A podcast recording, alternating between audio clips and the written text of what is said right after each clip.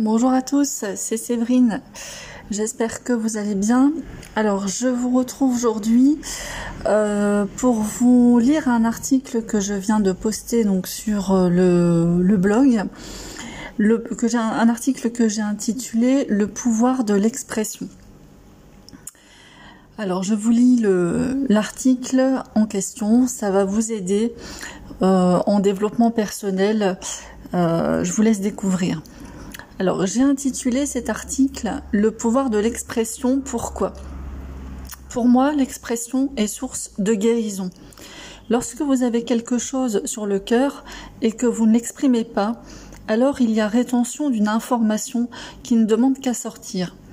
Se retenir de dire les choses selon les circonstances, oui, mais camoufler ses émotions et en souffrir en silence, non. Dès qu'il y a souffrance, il y a tristesse, isolement. Or, il est prouvé maintenant que cette sensation de solitude n'est pas bonne pour notre santé. Exprimez-vous de n'importe quelle manière que ce soit. On peut s'exprimer sans violence, oui c'est possible. S'il vous semble insurmontable de dire autour de vous ce qui vous pèse, alors je conseille toujours d'utiliser un support pour le faire. Pour cela, l'art est d'un très grand secours et un très bon exutoire. Par exemple, l'art-thérapie peut vous aider à soulager vos émotions et ainsi à diminuer votre stress. C'est aussi, pardon, cela aussi n'est plus, n'est plus à démontrer. Vous pouvez utiliser la danse même si c'est dans votre salon. Bouger votre corps sur la musique permet de se détacher du mental. Vous vous exprimez ainsi grâce à la gestuelle qui vous libère. Si la danse ou apprendre un instrument de musique ne vous dit pas, alors vous pouvez toujours vous tourner vers d'autres médiums, entre guillemets, tels que le coloriage, la peinture. Même si vous n'êtes pas Van Gogh, ce n'est pas grave. Le chant, les loisirs créatifs aussi, etc. L'important étant de sortir d'une manière ou d'une autre ce qui vous pèse.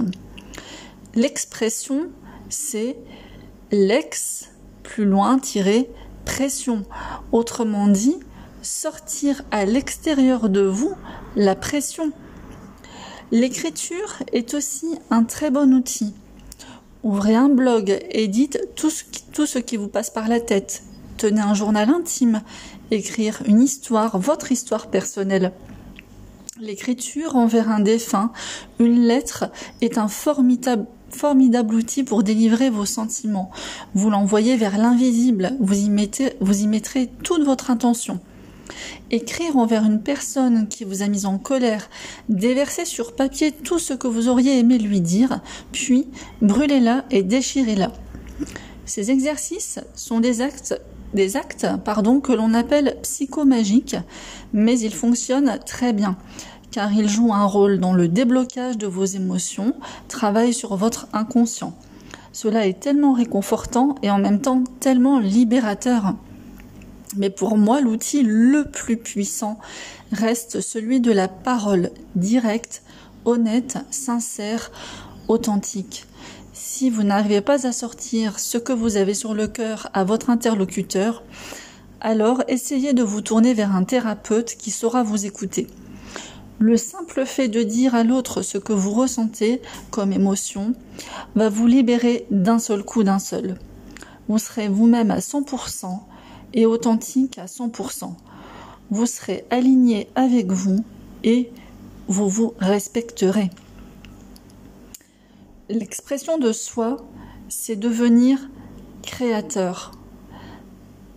La création, il n'y a rien de plus beau et authentique, le début du tout.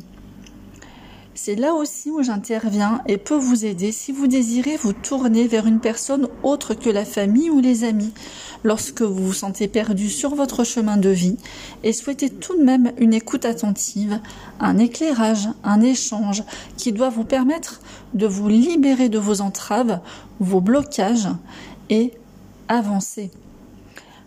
Un échange sans jugement, en toute simplicité et de cœur à cœur. Alors prêt à vous libérer?